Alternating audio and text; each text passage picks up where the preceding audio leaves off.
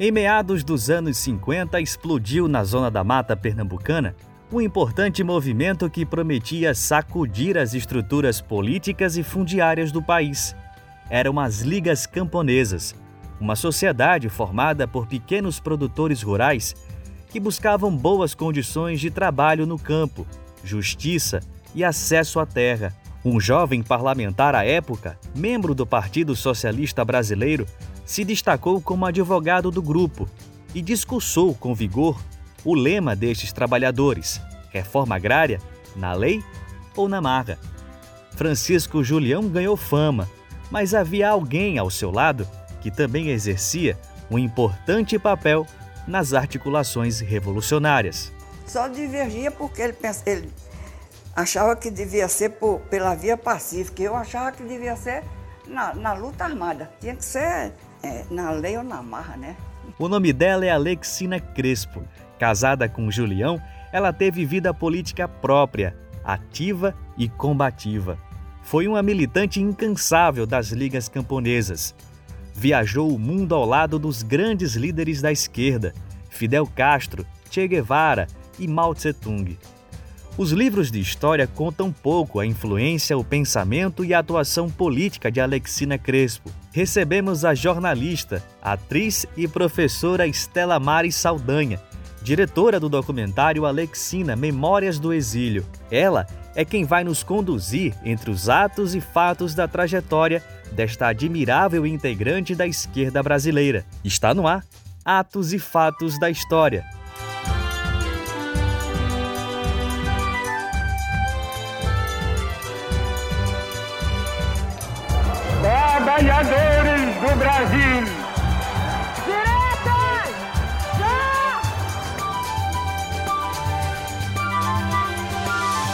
Atos e fatos da história. Estela, seja muito bem-vinda para o nosso podcast Atos e Fatos da História. Ulisses Brandão, meu querido e companheiro de bancada também, seja muito bem-vindo. E eu queria começar já fazendo aqui um, um, um breve textão, além desse abre do nosso podcast, Quer dizer que esquerda e comunismo são palavras hoje que estão azedas para a imprensa, para redes sociais, para a comunicação, mas para a história ela tem um, conteúdo muito importante sobre a formação do Brasil e quando a gente, sobretudo, fala de seus militantes.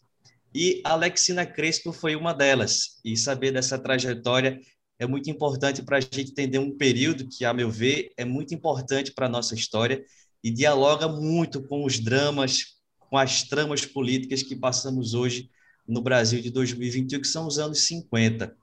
E, Estela, eu queria que você narrasse para a gente como foi que você se deparou pela primeira vez com a história de Alexina Crespo e o que foi que você visualizou ali no encontro com essa figura histórica do nosso Estado. Bom, na verdade, o que, o que me aproximou de Alexina curiosamente, foi o teatro. Eu era estudante de jornalismo na Unicap e fazia teatro. Eu pertencia a um grupo chamado Hermilo Borba Filho, grupo de teatro Hermilo Borba Filho. É, eu estava na casa dos meus 19 anos de idade e ia ensaiar uma peça é, pelo Teatro Hermilo Borba Filho e foi em 79, era o ano da anistia no Brasil, então é, Alexina é, e a família, os filhos, já tinham voltado para o Brasil, voltado do exílio, e Alexina também era uma mulher apaixonada pelo teatro. Além de ter sido uma militante da, das causas revolucionárias e principalmente das causas camponesas, ela era uma mulher apaixonada pelo teatro. E um dos exílios dela, o último exílio, foi na Suécia, e na Suécia ela estudou teatro. E aí, quando ela volta para o Recife, do exílio, ela vai dar aula no curso de teatro mantido pelo Hermilo Borba Filho, que era o grupo do qual eu fazia parte. Ela vai dar aula e a filha, Ana Tilde, uma das filhas, Ana Tilde, que era atriz, uma das, das grandes atrizes cubanas, que veio também é, para o Brasil com a anistia, é, Ana Tilde era diretora da peça. Era uma peça de Maria Clara Machado, uma peça infantil, A Bruxinha, que era boa. Ana Tilde dirigia a peça e Alexina dava a assessoria ali é, é, na montagem do espetáculo e era professora do curso de teatro. E aí eu conheci Ana Tilde e Alexina sem saber é, quem eram, né? E, e, sem saber quem era é, Alexina, não tinha a menor ideia. Aí, é, um, uma noite, o diretor do, do grupo de teatro disse assim: Alexina foi mulher de Francisco Julião. Francisco Julião, eu sabia quem era Francisco Julião, né? Estava lá no alto dos meus 19 anos de idade, mas eu sabia quem era Francisco Julião e tinha uma ideia do que tinham sido as ligas camponesas. Aí fiquei ali convivendo com, com Alexina e, e no teatro, ensaiando o espetáculo, sabendo que ela tinha sido mulher de Francisco Julião, mas desconhecendo completamente a importância estratégica dela dentro das ligas camponesas. Muitos anos depois, eu já jornalista formada, lá na frente, me preparando para fazer uma entrevista sobre as ligas camponesas, aí veio, né, acendeu assim a luz. Eu disse, gente, é, fala-se tudo sobre Julião, é, aí aqui tem uma, uma outra referência sobre Alexina, mas não se fala de Alexina, né, como uma integrante, como uma dirigente das ligas camponesas. E aí eu fui atrás dessa história, embora já tivesse é, é, uma memória afetiva com Alexina por conta do teatro, mas somente nesse momento de pesquisa para um trabalho jornalístico eu me deparei com a estatura de Alexina dentro das ligas camponesas e dentro dos movimentos revolucionários é, no Brasil. Então, foi assim, foi o teatro, na verdade, que nos aproximou. E você recorda de, de alguma peça específica com ela? O que é que ela levava aos palcos? Ela chegou a dirigir peças aqui em Pernambuco? O que é que você lembra da atuação dela no teatro? Veja, ela, ela fez teatro na Suécia, né? Ela tentou fazer aqui, ainda na época de militante, é, da, das ligas, mas é, era difícil, a coisa não, não pôde prosperar. Ela queria estudar teatro, não pôde estudar foi estudar na Suécia.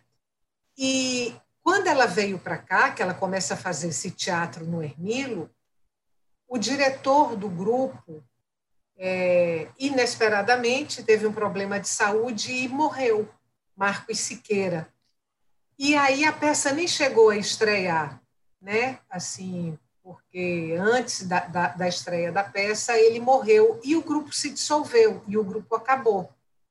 E aí eu, foi quando eu perdi o contato com a Alexina, mas aí soube dela depois, fazendo teatro lá no Secosne, aí já trabalhando com teatro de bonecos, e ela também fazia figurino para teatro, ela executava.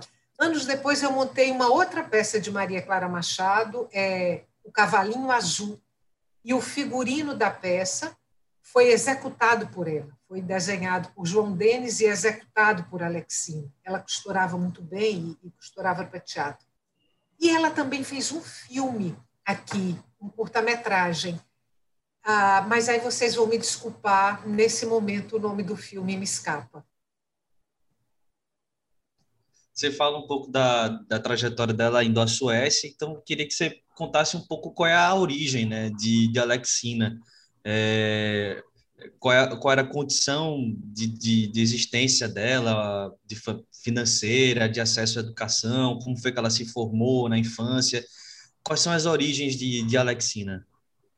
Alexina é filha de uma de uma classe média bem bem situada, filha única. Agora eu só não sei se ela é única de única, única, única, ou se ela é a única filha mulher. Ah, eu tenho a impressão que é a única filha mulher, mas, mas filha única de uma família burguesa, bem situada, ah, estudada, e que ah, o pai, sem, sem eh, militância política, sem é, é, interesses é, diretos, mas a linhagem feminina de Alexina, curiosamente, tinha interesse pela política. Tanto a mãe dela como a avó eram admiradoras aí de, de Luiz Carlos Prestes. Então, ela, ela por esse esse veio feminino, né, esse interesse é, é, pela política através da, da, das mulheres da família, aí ela vem na sequência, muito nova ainda, se casa no Recife com Francisco Julião.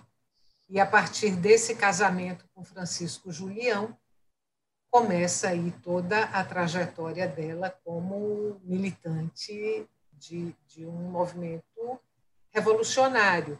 É, acho que até ali o 1955, quando surgem as ligas camponesas aqui na zona da Mata de Pernambuco, as ligas que vêm a ser lideradas por Francisco Julião, até aquele momento uma, o movimento campesino no Brasil é, não teve em nenhum momento da sua história tanta proeminência, né? tanta, tanta importância, tanta reverberação social e política. Mesmo as ligas camponesas, que vêm ali da década de 40, organizadas pelo Partido Comunista, quando o Partido Comunista se debruça sobre as massas camponesas, ah, não, não, não é um movimento da mesma envergadura que são as ligas camponesas capitaneadas por Francisco Julião. Porque esse movimento, que nasce aqui na Zona da Mata em 55, que se ramifica pelo país inteiro, ah, virou um, uma tempestade, né? um, um, um, maremoto, um terremoto de, de repercussão internacional. As ligas não reverberaram só no Brasil, mas reverberaram muito fortemente fora do Brasil também. Tanto é que foram acompanhadas de muito perto pelo governo norte-americano, quando, quando John Kennedy era presidente dos Estados Unidos. Eles não tiravam o olho das ligas camponesas é, e tinham, inclusive, muito medo das ligas camponesas. É, é verdade. Stella, eu queria conhecer um pouquinho mais a, como foi que a política entrou na vida da Alexina. A gente sabe que ainda hoje a política, ela, infelizmente, ela é quase majoritariamente preenchida por homens, né? Assim, os cargos públicos ainda hoje. Então, se você voltar ali para a década de 50, começo da década de 60, isso ainda era maior. Então, eu queria entender como foi que a política entrou na vida dela, se foi depois do casamento com Francisco Julião ou se na verdade eles já se conheceram na prática política. É, pela, pelas nossas conversas, eu digo nossas, minha, Cláudio Bezerra, que é o, o, o jornalista que dirigiu também o, o, filme, né, o documentário Alexina, Memórias de um Exílio, grande é, é, colega de trabalho, grande amigo, Cláudio Bezerra. Então, nas conversas que tivemos, eu, Cláudio Bezerra e Alexina, a, a militância política começa a partir do casamento com Francisco Julião. É, quando ele começa a advogar para os é, agricultores ali da Sociedade Agrícola e, Pe, e, Pecuária dos Plantadores de Pernambuco, a SAP, que é, é, essa sociedade, essa associação que origina as ligas camponesas, quando ele começa a advogar para esse grupo ali do, do Engenho Galileia, é, porque estavam ameaçados, já tinham fundado a associação, estavam ameaçados de despejo. Aí eles procuram Francisco Julião, que era advogado. Aí, quando Francisco Julião começa a advogar para esse grupo e começa a se envolver ah, com as questões desse grupo e, por extensão, com as questões é, é, camponesas, né, de interesse dos camponeses de Pernambuco, aí Alexina entra na militância junto com Francisco Julião. Ah, ah, Estela, no, no, nos relatos e, sobretudo, nas reportagens após o falecimento dela, é, se registra muito o papel estratégico que ela teve também nas ligas ao lado de, de Julião. Além do debate político, das estratégias, dos traçados, ela tinha como tarefa de militância também o debate de gênero entre os integrantes da esquerda já naquele período, ou ainda isso não perpassava o, o, o próprio empenho político dela naquele período, não estava na agenda é, exata, muito evidenciada dela lá politicamente? É, eu não sei se havia um debate de gênero propriamente. Assim, agora o que eu pude observar e a conclusão é, que eu cheguei assim é que a Alexina, além de ser uma mulher muito corajosa, era uma mulher à frente do tempo dela. É, se você for ver, assim, Alexina toma toma decisões é, Inclusive, algumas é, é, foram muito criticadas, por exemplo, quando ela manda os quatro filhos para Cuba, quatro filhos pequenos. Ela manda os quatro filhos para Cuba porque eles estavam sendo ameaçados de morte aqui por conta da, da militância dela e de Francisco Julião. Então, é para poder continuar a luta e, e preservar a vida dos filhos, que ela achava é, a, os filhos estavam ameaçados, ela manda os quatro filhos para Cuba. Então, você imagina o que é ali naquela época, final de década de, de 50, início de 60, eu não sei exatamente o ano em que os meninos vão para Cuba, a Revolução Cubana é em 59, o golpe é, no Brasil se dá em 64, então aí entre 59 e antes de 64, bem antes de 64, na verdade, os filhos já estavam lá em Cuba porque ela tinha mandado. Então, você imagina como uma mulher ah, que se separa dos filhos ali no início da década de 60 e se separa dos filhos por uma causa política, o quanto que essa mulher não foi é, é, mal interpretada, né? É, é agredida até, eu não sei, assim, em, em comentários, em... Ah, e, e, e, assim, uma mulher também que, na, que, além da militância política, naquele momento, se interessava por teatro. Né? Teatro não era uma coisa de uma mulher bem comportada, militância política não era uma coisa de mulher bem comportada. Então, assim, ela era uma mulher muito à frente do tempo dela, eu acho mas eu não sei se a questão de gênero, se a discussão de gênero já estava embutida ali nas, nas ações, né, assim, da, da, da, do movimento das ligas camponesas, do movimento revolucionário. É, você tem muitas mulheres ali militando nas ligas camponesas. Agora, como a história ainda tem uma voz muito masculina, todas elas é, ficam na sombra, né? Assim, os holofotes estão, estão sempre voltados para, para os homens, eles são assim os protagonistas da história.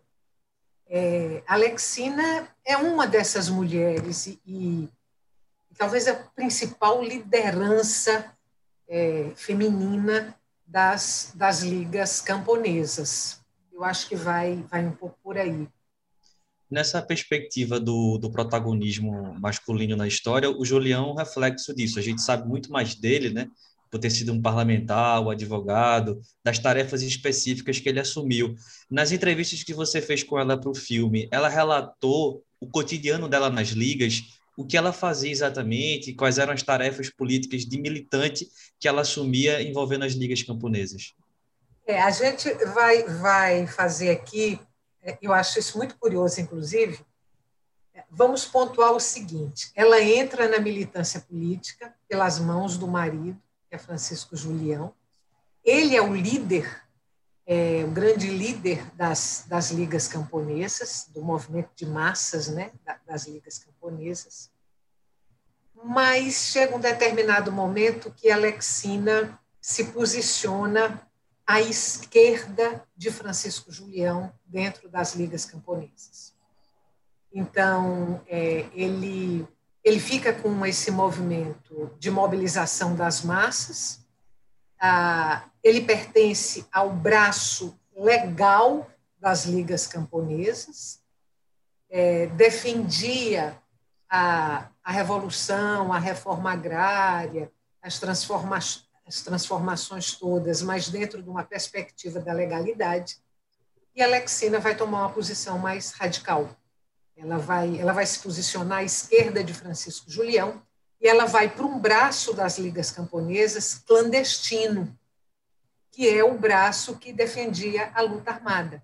Ela achava que pela via legal, pura e simplesmente, não se faria a, a revolução no Brasil.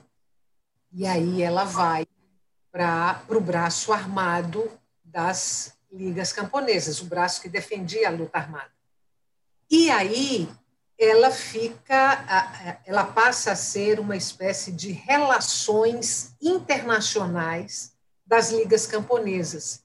Ela era a interlocutora com as lideranças políticas do, do mundo socialista. Então, é, ela conversava com Fidel Castro, ela conversava com Che Guevara, ela conversava com Mao Tse Tung, ela conversava com as lideranças é, é, políticas da, da Coreia do Norte.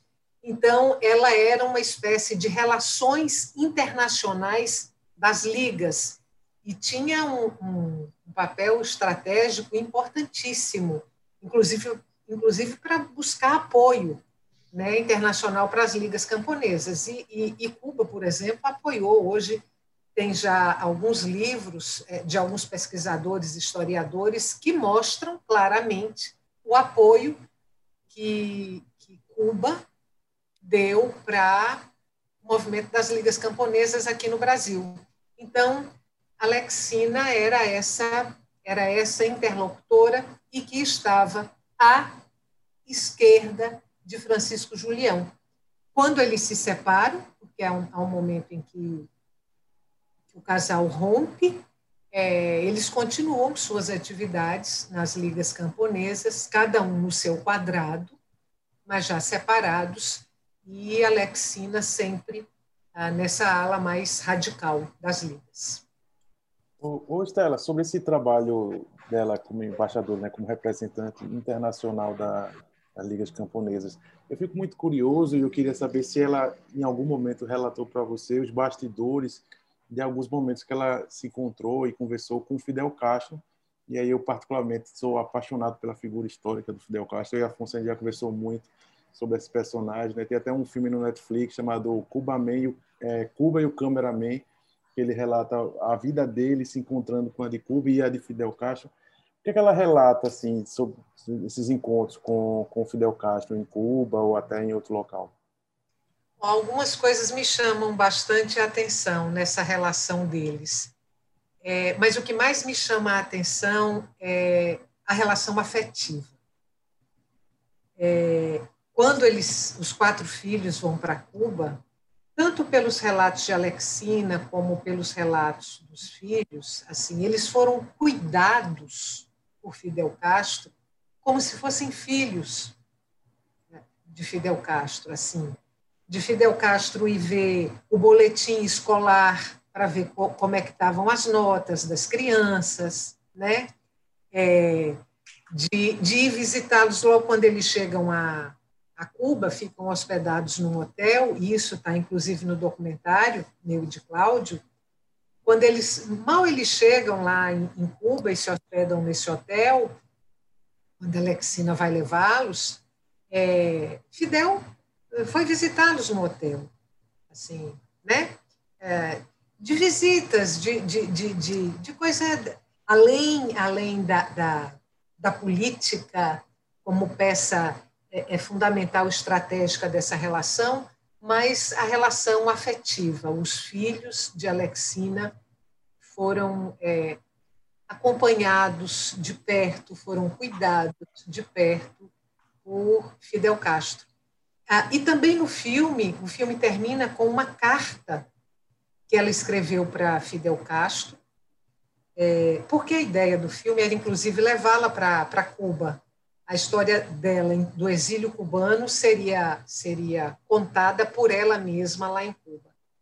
É, por problemas de saúde, ela não pôde ir. É, por orientação médica, ela não viajou. Aí foi um dos filhos, Anatólio, é, e gravou o filme em Havana com a gente, Havana e arredores. E ela manda uma carta para Fidel, em que ela a, a, relembra né, os laços afetivos que, que os uniram e os sonhos que os uniram, né, que os uniam.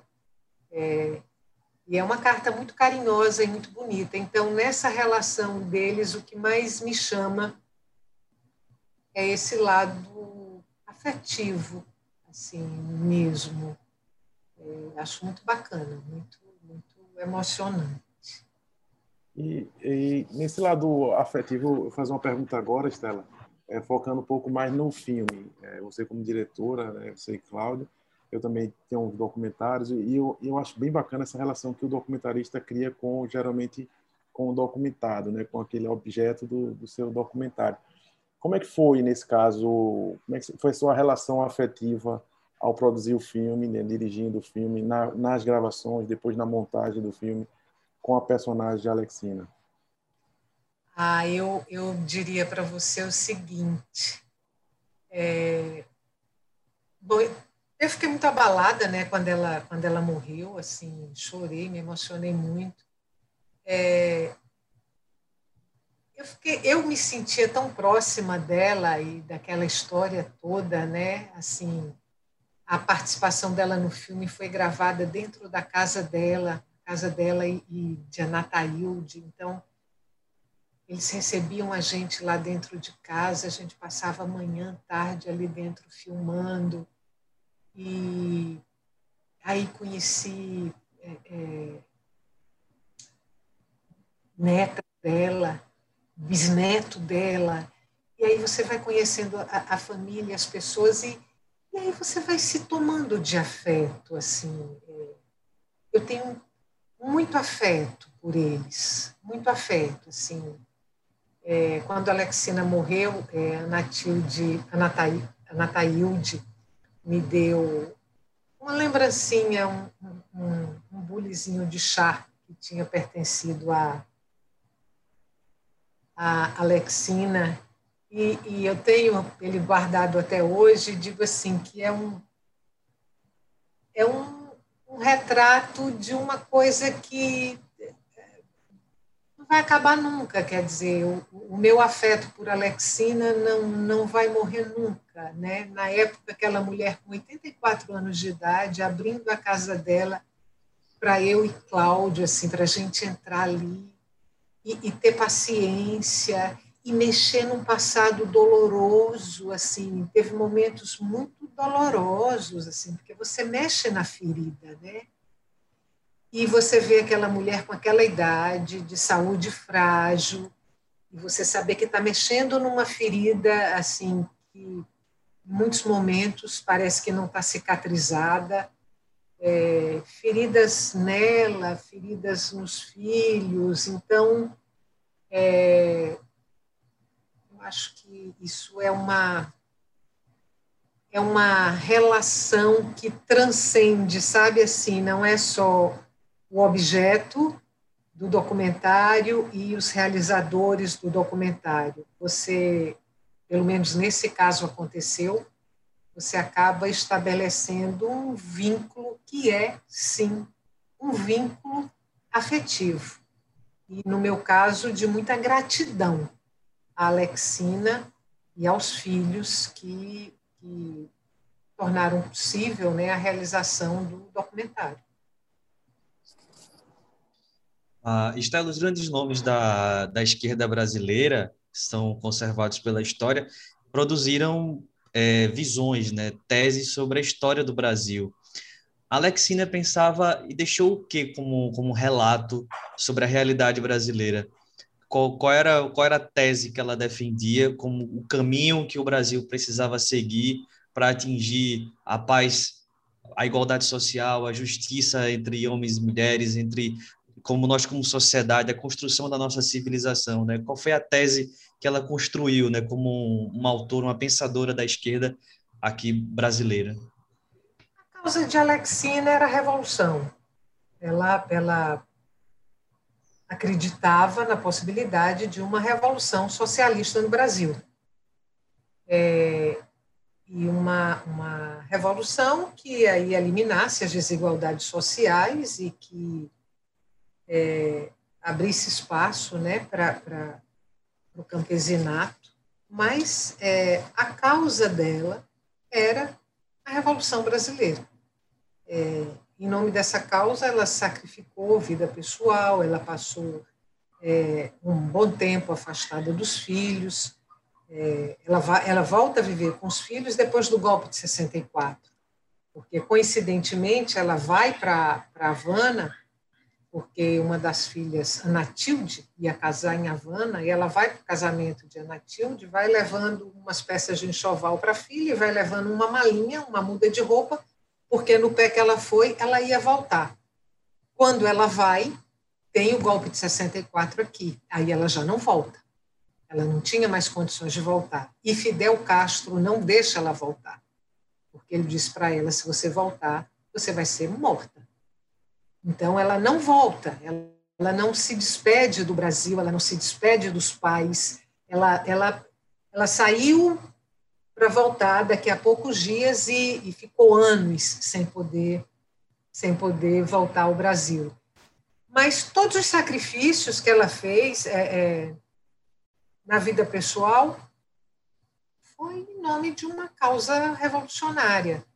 É, eu não sei depois, né, da volta do exílio e do, dos andamentos todos, as mudanças é, é, que se estabeleceram políticas no Brasil, é, toda uma reconfiguração.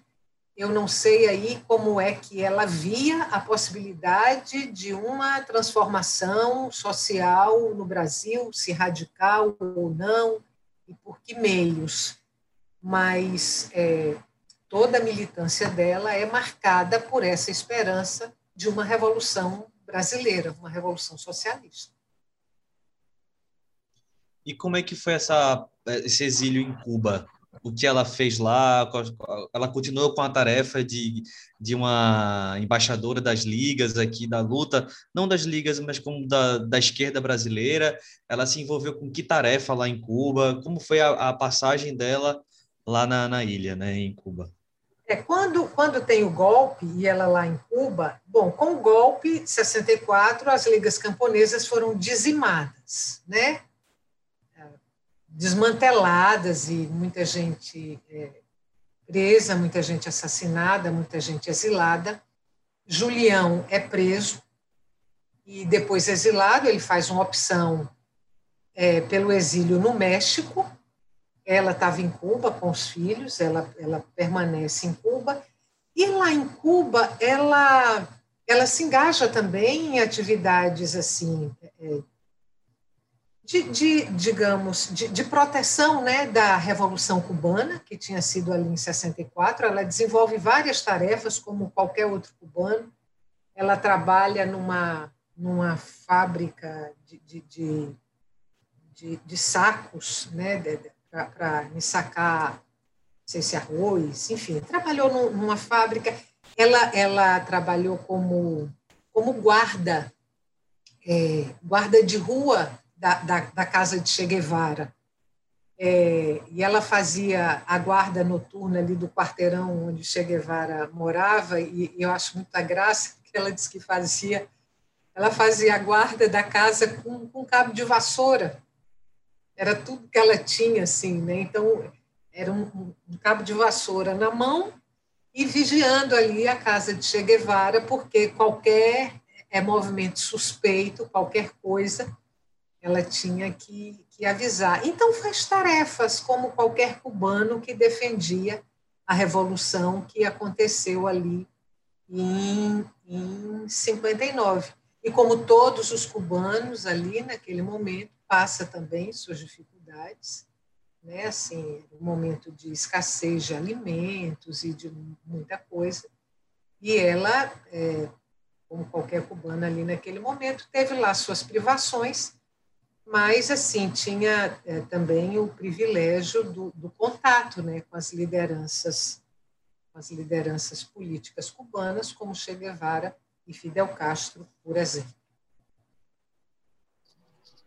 Ah, Estela, eu queria saber quando é que ela volta do exílio, qual é qual a atividade política que ela se engaja nessa pós-exílio? Ela quando volta ao Brasil e qual é a bandeira política que ela defende nessa volta? Ela e os filhos, eles têm três exílios. É, o exílio cubano, depois o exílio chileno, porque é, eles tentam ficar mais próximos do Brasil, né, inclusive para ver o que estava acontecendo no Brasil e tal, e é o momento em que o Chile estava sendo é, presidido por Salvador Allende, que era um governo de esquerda. Então, eles decidem voltar e vão para o Chile, é, de comum acordo ali, inclusive com, com Fidel Castro e tal. Aí voltam é, Ana Tilde, perdão, Anataílde, Alexina, Anacleto e Anatólio. Anatilde fica em Cuba porque estava casada com um cubano. Eles vêm para o Chile e sempre é, participando de militância política, de organizações políticas. Aí, quando estão no Chile, vem o golpe de Pinochet. É, Alexina, Anacleto e Anatólio é, conseguem escapar, conseguem se esconder. A Nataílde é presa. A Nataílde vai, inclusive, para o Estádio Nacional, é levada para o Estádio Nacional. É, muitos entraram e nem todos saíram né, com vida ali do Estádio Nacional. A Nataílde vai para o Estádio Nacional e, por muitos caminhos, se não me falha a memória, o embaixador da Suécia fica sabendo que a filha de Francisco Julião estava no Estádio Nacional. Ele conhecia o trabalho de Francisco Julião. Então, ele interfere e consegue tirar é, a Nataílde do, do Estádio Nacional. E ela e, e, e Alexina e, e, os irmãos, a partir disso, conseguem asilo na Suécia. Aí vão todos para a Suécia, e é o último exílio de Alexina, e aí é na Suécia, depois da militância no Brasil, depois da militância em Cuba, depois da militância no Chile, aí na Suécia ela diz, bom, então agora eu vou estudar teatro, eu vou voltar para o meu teatro. E vai estudar teatro. E quando eles voltam para o Brasil, Aí foram, foram os primeiros anos de muita dificuldade, né? ninguém queria estar perto dos filhos da família de Francisco Julião. Eles passaram muitas dificuldades até começarem a ser é, é, incorporados né, à, à, vida social, ao mercado de trabalho, a, e, e aí cada um vai, vai, vai cuidar da sua vida, sempre, claro, todos eles têm, são bichos políticos, né? Assim, todos sempre acompanhando de acontecimentos políticos. É, mas aí Anacleto vai cuidar da vida dele, Anatólio vai cuidar da vida dele, é, Anataílde também, Anatilde também. Anatilde é, vem para cá, era atriz, o marido, se eu não me engano, era especialista em música para teatro, então eles não conseguem sobreviver no Recife, vão para o Rio de Janeiro. Ela passa uma época fazendo parte do elenco ali de Chico Anísio Show, aquele programa de humor de Chico Anísio. Ela começa a fazer, ela integra o elenco é, do programa de Chico Anísio uma época e depois eles vão para Curitiba. Lá em Curitiba, a Natilde morre é, vai ela, o marido, vão ela, o marido e acho que dois filhos. E os outros três ficam aqui. É, um é sociólogo, o outro é antropólogo, e, e vão aí, vão estão transitando nas suas respectivas áreas de formação.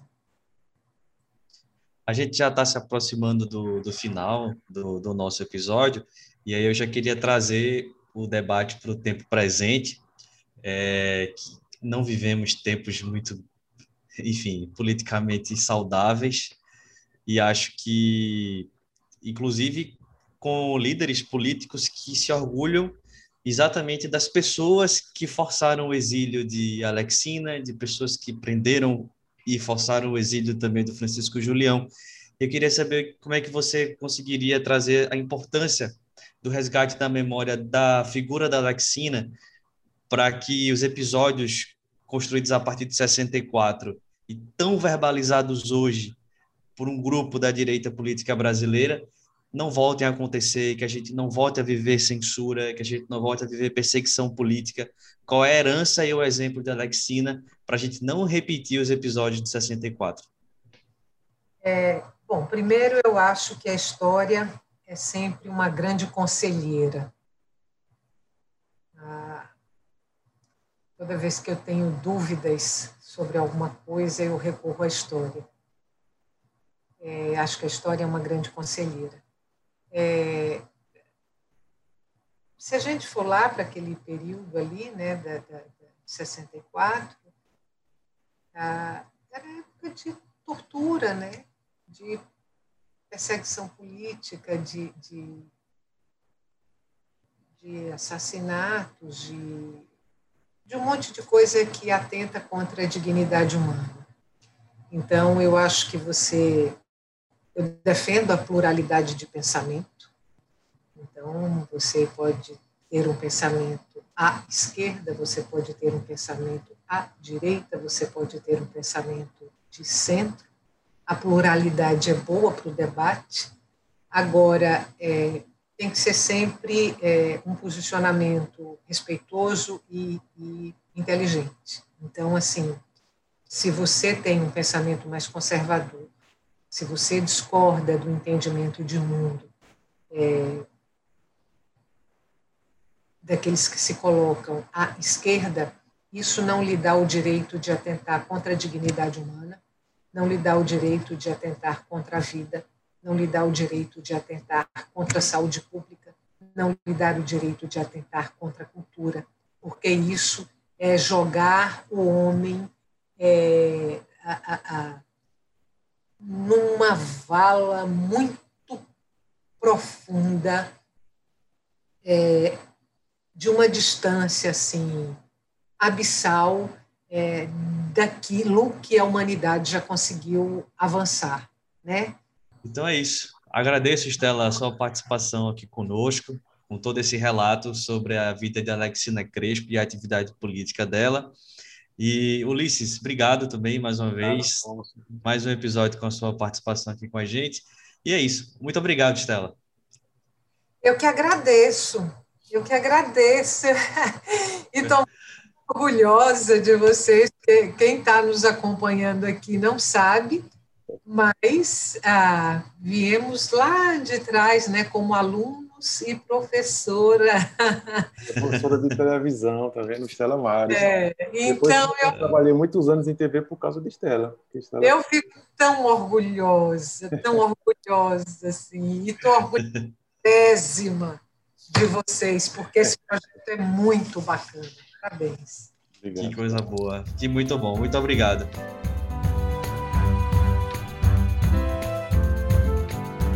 Você pode conferir outros conteúdos pelo nosso site www.atosefatosdahistoria.com ou pelo nosso Instagram, arroba Atos e Fatos da História. Este episódio que você acabou de ouvir faz parte de uma série de seis programas que narram a história de personagens pernambucanos ou de grande contribuição ao Estado e foi viabilizado com recursos da Lei Aldir Blanc, por meio da Secretaria de Cultura do Estado de Pernambuco.